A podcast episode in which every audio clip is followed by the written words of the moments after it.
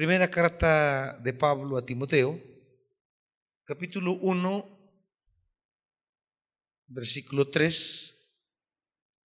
Al partir para Macedonia, te encargué que permanecieras en Éfeso y les ordenaras a algunos supuestos maestros que dejen de enseñar doctrinas falsas y de prestar atención a leyendas y genealogías interminables. Esas cosas provocan controversias en vez de llevar adelante la obra de Dios que es por la fe.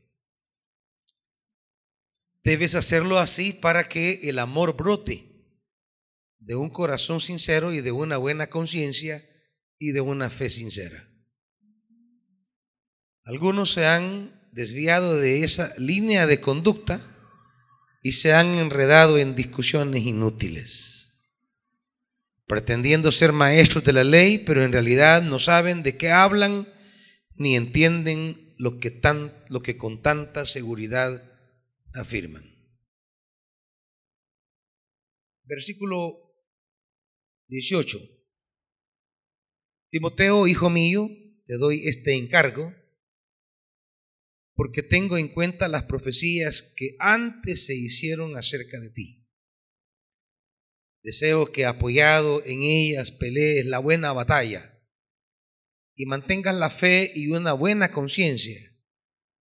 Por no hacerle caso a su conciencia, algunos han naufragado en la fe. Entre ellos están Himeneo y Alejandro, a quienes he entregado a Satanás para que aprendan a no blasfemar. Padre, síguenos instruyendo en esta carta que tiene una apariencia dura, pero que en el fondo quiere anunciar la misericordia y la gracia, pero no para que sea tomada por tontera sino como oportunidad de ordenar. Gracias, enséñanos en el nombre de Jesús. Amén.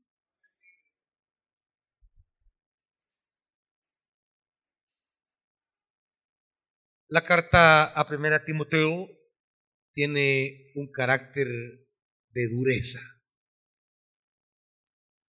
De hecho, dentro de dentro de lo que hemos leído se habla de entregar a Satanás. Una frase que ya nos viene de 1 Corintios 5, de ese, esa tradición paulina en la que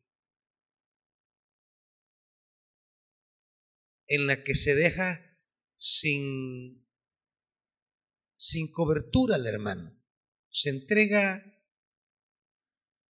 ya se le hicieron los llamados, las exhortaciones, ya se le llamó al orden y se resiste constantemente a obedecer la palabra que se le entregaba. Entonces, entregar a Satanás es dejarlo fuera de la comunidad que da sentido. Porque en la perspectiva bíblica, el creyente al entrar a los límites de la orientación, adelante de la orientación eclesial a través de su dirección espiritual, pues es una gracia, es una gracia estar en los límites de, del espacio espiritual eh, donde guía el espíritu, donde se transmite la palabra, donde se orienta su vida. Es una gracia. Los límites de estar en la iglesia y estar en el mundo.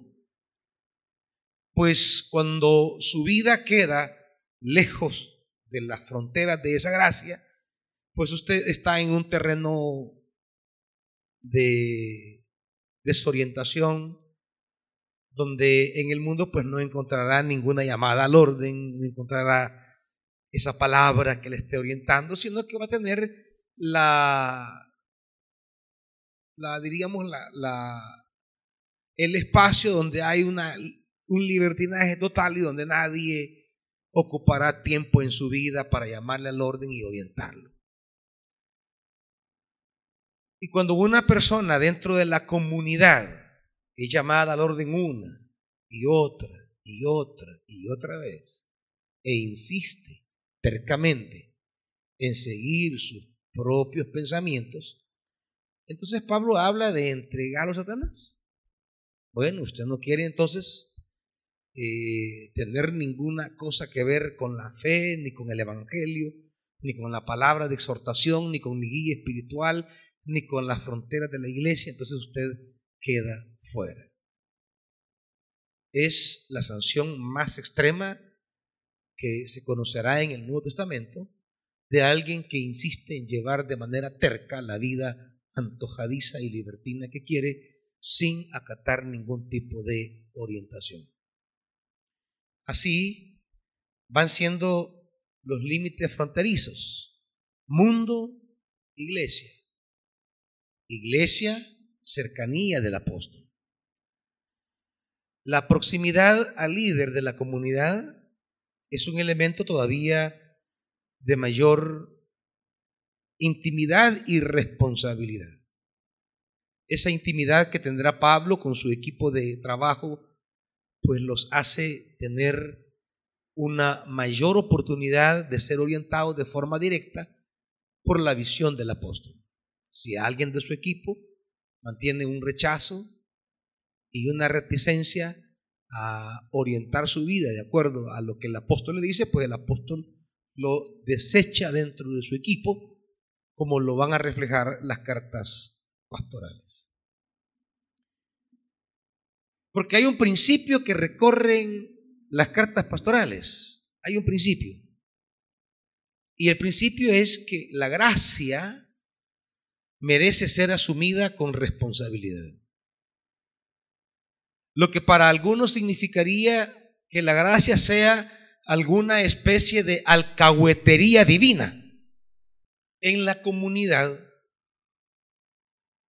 pareciera que algunos llegan a considerar la gracia y la misericordia como una alcahuetería divina. La bondad de Dios la interpretan como una especie de licencia para hacer lo que se les antoje. Y, y cuando no existen algunos códigos de manera explícita, donde los creyentes puedan entender que la gracia no es hacer lo que les da la gana, que la bondad no es una especie de licencia para vivir antojadizamente. El ser humano tiene una tendencia y la tendencia es a interpretar la bondad de Dios como alguna especie de debilidad divina y a nivel de liderazgo en la vida de la iglesia, algunos pueden interpretar la gentileza del líder o la paciencia del líder o la tolerancia del líder, la pueden interpretar como una licencia para hacer lo que le da la gana. Y entre ustedes hay muchos que son así. Y no hablo solamente respecto a la autoridad del pastor general, hablo respecto a la autoridad de algunos otros pastores, donde les falta a algunas zonas, a algunas zonas les falta respetar la autoridad de su líder. Y a otros pastores de otra zona les falta hacerse respetar con el ejemplo, con la dedicación, que es una de las líneas que hay aquí en la carta en las cartas pastorales. Hay pastores que están dedicados, entregados a sus zonas, y los líderes eh, hasta los posean. Todo eso lo vamos a ir corrigiendo ya. Todo equipo de un pastor en la zona va a estar bajo la autoridad de ese pastor. Si algún equipo no es capaz de tratarlo con respeto, que se retire del equipo entonces. Porque no se va a hacer lo que uno del equipo quiera, se va a hacer lo que el pastor de zona diga. Y vamos a ir por zona ordenando estas cosas. Porque hay zonas donde los equipos creen tener más autoridad que el pastor. Y hay zonas donde los pastores no están animando a sus equipos con su ejemplo y dedicación. No son los modelos a seguir, como dirá Pablo a Timoteo. Tenés que ser un modelo. Tenés que ser un ejemplo de inspiración. Tiene la gente de tu zona que descubrir en ti, diría Pablo, o el escritor de las pastorales, el camino de compromiso con el servicio del Señor. Y hay algunos aquí que a veces el liderazgo solo es de apariencia. Es, son como un fantasma nada más son algún, alguna, eh, ¿cómo le llaman? Una especie de... Sí, eh, eh, un fantasma, pues.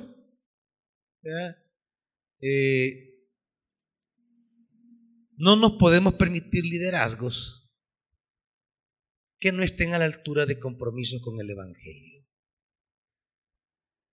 No nos podemos permitir liderazgo que en lugar de hacer avanzar la obra, estorben la obra.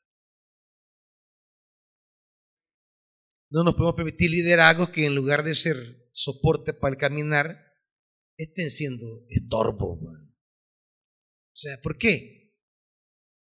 Porque han creído que esto de servir al Señor, pues, no tiene como la exigencia eh,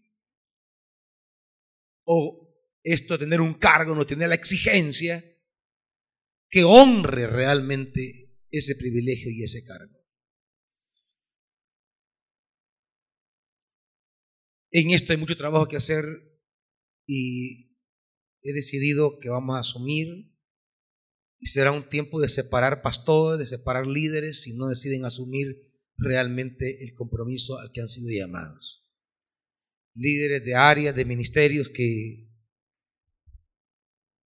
que, que no están entendiendo lo que significa esto. Y si vamos a hacer renacer la iglesia, pues la hacemos renacer, no importa. Si vamos a refundar la obra, pues la vamos a refundar, no se preocupen. Si vamos a separar liderazgos, eh, eh, eh, no se preocupen, vamos a reiniciar. Nadie aquí esté creyendo que porque es cercano a mí, que porque está en un cargo será inamovible. No, ya se lo dije al grupo más íntimo. Si ustedes no se ponen las vivas, van para afuera. No, no, no, no, no podemos estar así, con desórdenes. Y hay muchas personas con liderazgo que tienen desórdenes. Y solo basta ver a dónde comen y el relajo que dejan. Así es su vida. Basta ver cuando se sientan y el de madre que dejan. Así es su vida. Porque aquí necesitamos entender que la gracia no es alcahuetería. Que la gracia no es, hay que tener un elemento básico de dignidad ministerial, de respetar el ministerio. Y algunos aquí les vale chonga, Así que todo esto son de los componentes que van a alimentarnos en la primera carta de Timoteo, la preocupación de Pablo de ordenar. ¿Cómo debes conducirte? Le dirán. ¿Cómo debes conducirte en la casa de Dios? ¿Cómo la casa de Dios es un espacio de enorme dignidad en la que hombres, mujeres, independientemente de sus cargos, deben, deben responder en términos de agradecimiento y de dignidad de la obra. Toda persona que está en el camino del servicio a Dios debe responder con gratitud a la gracia de Dios y con respeto y dignidad al privilegio servido. Y usted los puede ver. Tienen desorden en todas las áreas de su vida. No hay una área ordenada. Desordenados en el trabajo. Llegan a la hora que quieren, se van a la hora que quieren. Quieren imponer las reglas que quieren. Un desorden. Desordenados en su familia. Tienen crisis constantes y cíclicas no mantienen una estabilidad. Desordenados en sus compromisos. No son gente de fiar a la hora de confiarles un depósito. No son gente que usted va a decir, no hombre, esta gente es responsable. Yo quemo mi mano por esta gente. No, son gente que le van a hacer quedar mal a usted desordenados en, en, en, su espacio físico, desordenados en todo lo que van adquiriendo. Sus bienes son deteriorados de manera acelerada por su desorden. Y así quieren venir con ese caos de vida también a tomar las cosas de Dios con ese desorden quieren venir a tomar las cosas divinas con ese desorden de vida que tienen. Es un desorden integral que se manejan. Timoteo es un grito desesperado porque la gente que está sirviendo arregle su caminar de tal manera que mantenga dignidad y respeto por las cosas que tienen que ver con la obra de Dios. Si en su casa tendrá un desmadre, bueno, hay que vea en su casa si se lo permiten, va. Si la mujer no, los, no, no se para en 30 y los manda al carajo, allá problema de ella. Si sus tatas no lo ordenan, allá problema los tatas.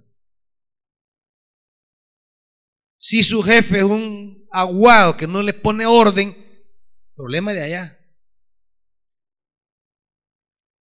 pero que vengan a querer entender que en la vida de la iglesia van a seguir llevando ese desorden y queriendo ser ministros o ministras, no se puede. Así que la advertencia de hace ocho días se la reitero. Los líderes y pastores, párense firmes. Asuman su compromiso si no, se van a ir quedando fuera y, ustedes los van a ver. Pues. O sea, muy cercano al pastor o del equipo pastoral puede ser y usted ya no lo va a ver en el equipo pastoral. Porque una cosa es que sean cercanos o amigos del pastor y otra cosa es que sean siervos de Dios en esta obra que ministramos. Son cosas distintas, yo no las confundo. Si usted se ha confundido, se va a dar un portazo en la cara. Si usted las ha confundido, pues un día esto va a despertar bien en frío. Y, no voy a andar diciendo que el pastor es una mala persona. Y no voy a andar diciendo que, eh, eh, que, que, me la pico. Primera carta de Timoteo, es el grito de ordenar las cosas referente a la casa de Dios. ¿Me entienden? Si como líder no va a asumir el liderazgo, entonces siéntese y que otro lo haga. Sea pueblo, pues. Si no va a sacrificar, sea pueblo. Es que ser líder es sacrificio. Usted va a sacrificar espacios de familia, definitivamente. Va a sacrificar espacios de descanso. Va a sacrificar una cantidad de cosas. Porque hay áreas en la obra que hay que ir a determinar. Y si usted no tiene esa capacidad y ese carácter, entonces siéntese mejor y diga, mire, yo la verdad no tengo ni la convicción, ni el carácter, ni la determinación de pagar el precio de lo que esto significa. Mejor me quedo a ser pueblo y sea pueblo.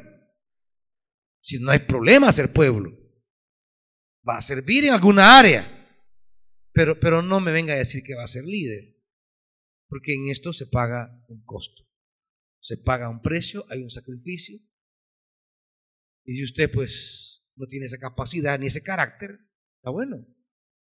Eh, eh, eh, no se preocupe, que la obra de Dios siempre se va a alimentar con buenos liderazgos su liderazgo, quizá hay tres que están soñando con servir a Dios donde usted está sirviendo. La primera carta de Timoteo es un llamado, dice por ejemplo Pablo en el 1.13, anteriormente yo era un blasfemo, un perseguidor y un insolente. Pero Dios tuvo que, es cuestión de misericordia. Dios tuvo misericordia. O sea, la misericordia y el amor de Dios no están exentos de la primera carta a Timoteo. Y se vuelve a repetir. En el capítulo 2, ese, ese bueno, en el 1.15, este mensaje es digno de crédito y merece ser aceptado por todos. Que Cristo Jesús vino al mundo a salvar a los pecadores, de los cuales yo soy el primero. Pero precisamente por eso Dios fue misericordioso conmigo a fin de que en mí, el peor de los pecadores, pudiera Cristo Jesús mostrar su infinita bondad. O sea, no está exenta la gracia no está exenta la misericordia. No ha cambiado la gracia, no ha cambiado la misericordia.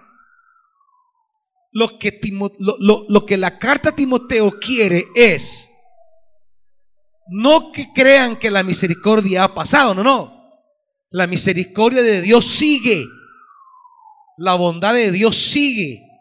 Lo que no quiere el autor es que los que hemos sido alcanzados por la misericordia estemos creyendo, estemos pensando o estemos imaginando que la misericordia aguantará toda desfachatez, que yo sea como sea, haga lo que quiera, vaya donde me da la gana y no tenga ningún orden.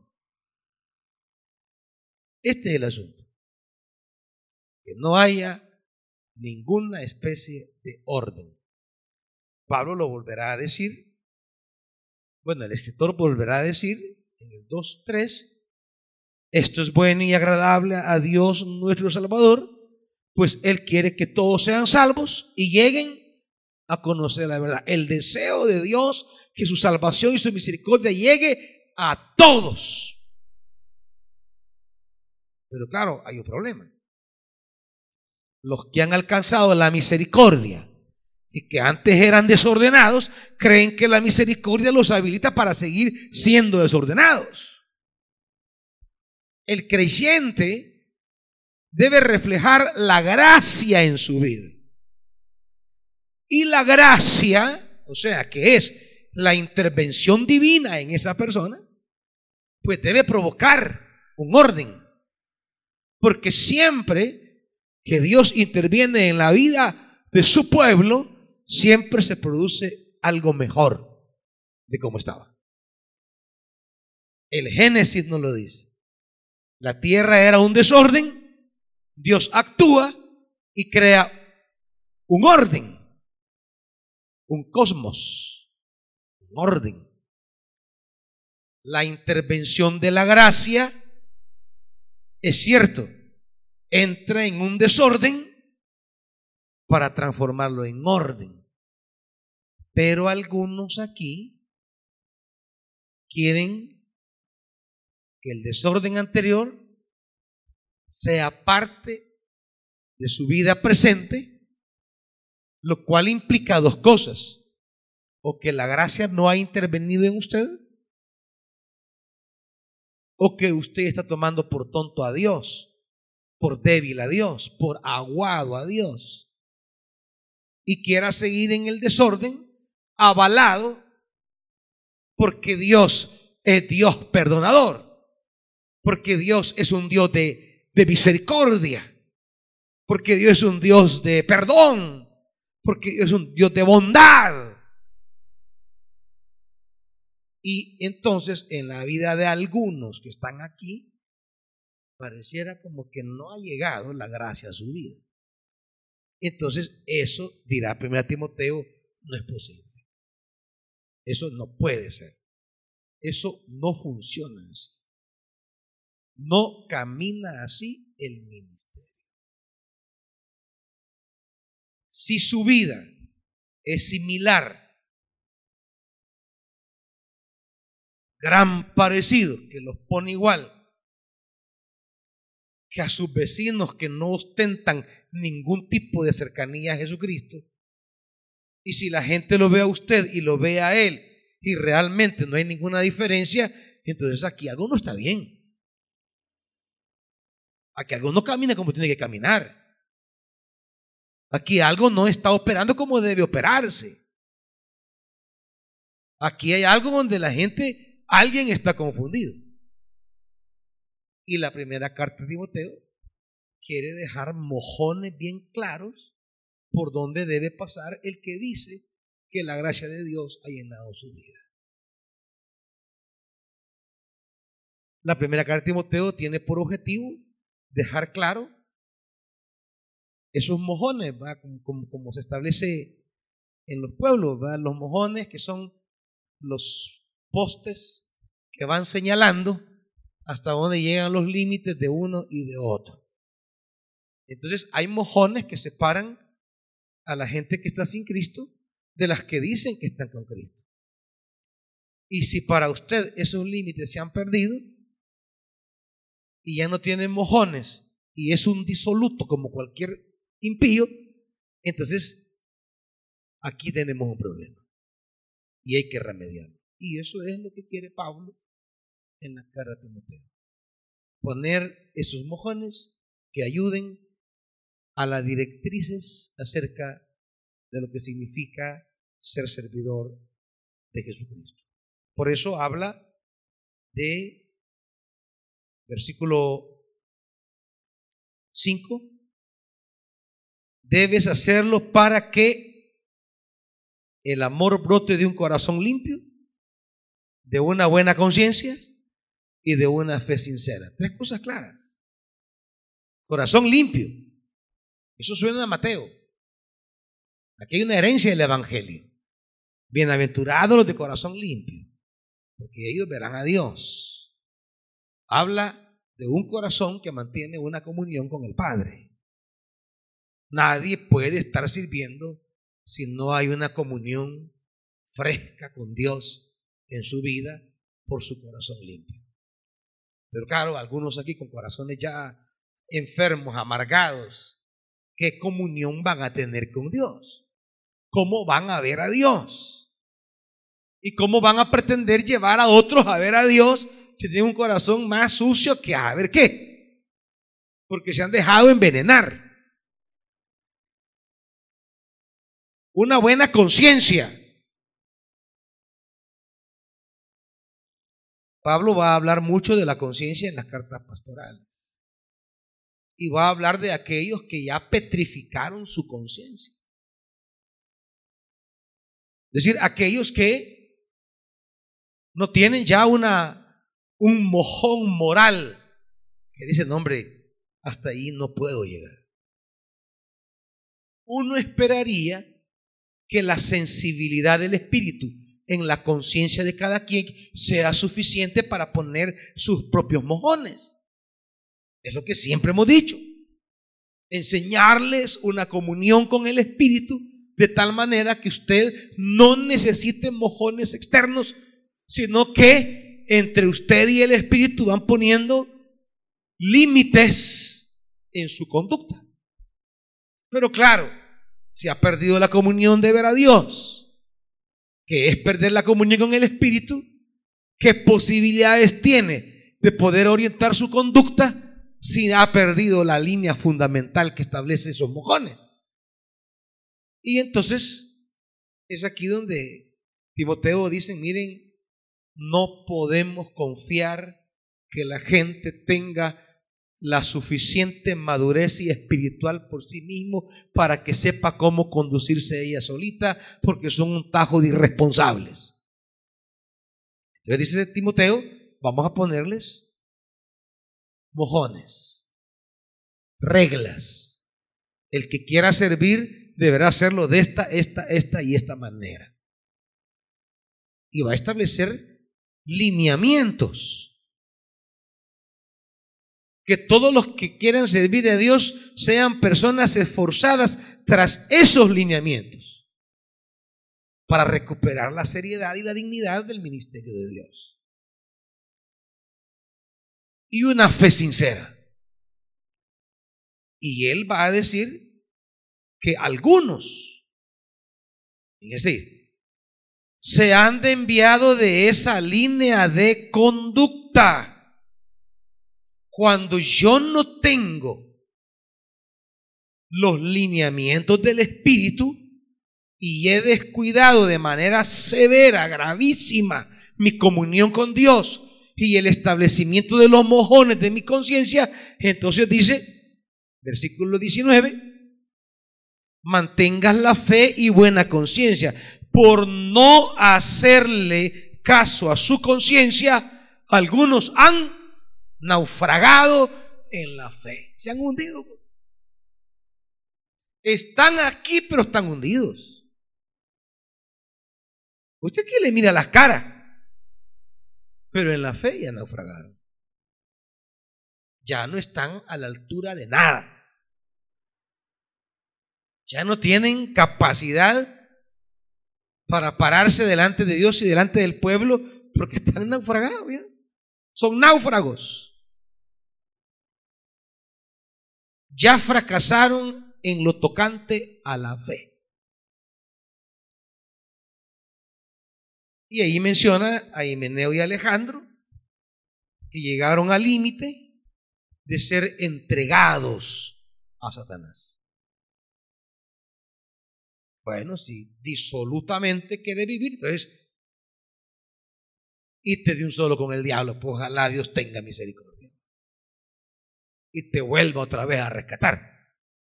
O sea, que sea objeto, pues, nuevamente, de empezar la vida cristiana desde el principio como un recién convertido.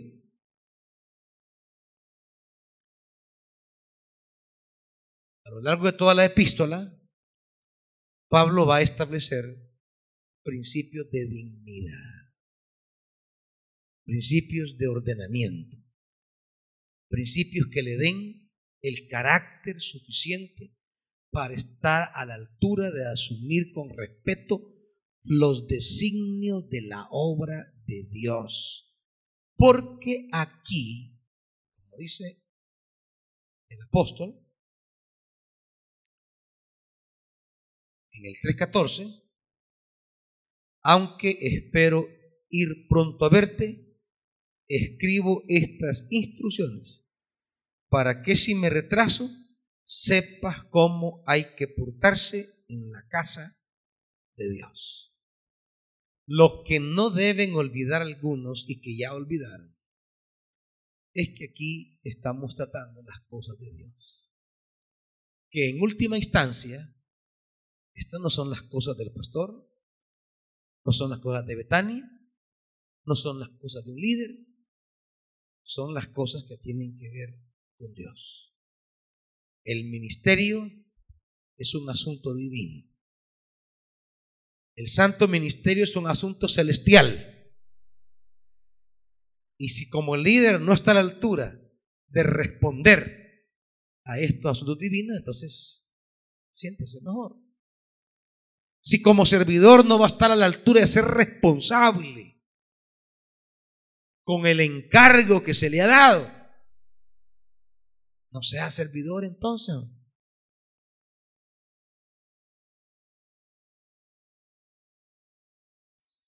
Lo que Pablo o el escritor quiere tratar en esta carta es que no estemos agarrando de chiste ni las cosas de Dios, ni estemos agarrando de juego los asuntos divinos, y que no estemos mezclando sus chabacanadas con las exigencias de la obra de Dios. Que si usted en su vida es un desorden andando, bueno, allá, ahí vea qué hace. Pero aquí habrá orden. Porque la obra de Dios es digna. Digna de ser vista, tratada, cuidada, abordada con mucha importancia y seriedad. Así que los mojones, por eso decimos, eh, La experiencia del ministerio infantil es la que me hizo sentar cabeza sobre este tema. El haberle dado total confianza a una persona para que administrara las cosas azul. Pues sí, mi mente a, a su comprensión, a su madurez, a su entrega. Y las cosas no caminaron por ahí. Eso me hizo ver que igual le he entregado a muchos líderes de ministerio la misma libertad y quizás andan por los mismos caminos. Que le he entregado a muchos pastores esa misma libertad pensando que iban a estar a la altura de la exigencia del ministerio y no lo han estado. Y desde esa experiencia he iniciado un proceso de organizar, visitar y reunirme todo este año y de evaluar los ministerios, los liderazgos y los pastorados y tomar las decisiones que haya que tomar. Porque no podemos estar changoneteando con estas cosas. Y eso los incluye a todititos. Nadie está exento. O servimos a Dios con la devoción que su gracia merece, o no servimos. O tomamos la obra de Dios con la dignidad que la obra tiene, o mejor no da nada. O su participación es, como dirá Pablo, para que la obra lleve adelante la obra de Dios. Pero si usted está estorbando más que llevar adelante la obra, llevar adelante, dice el versículo 4. En vez de llevar adelante la obra de Dios. Y esto es sencillo. ¿Qué le entregaron y cómo está en este momento?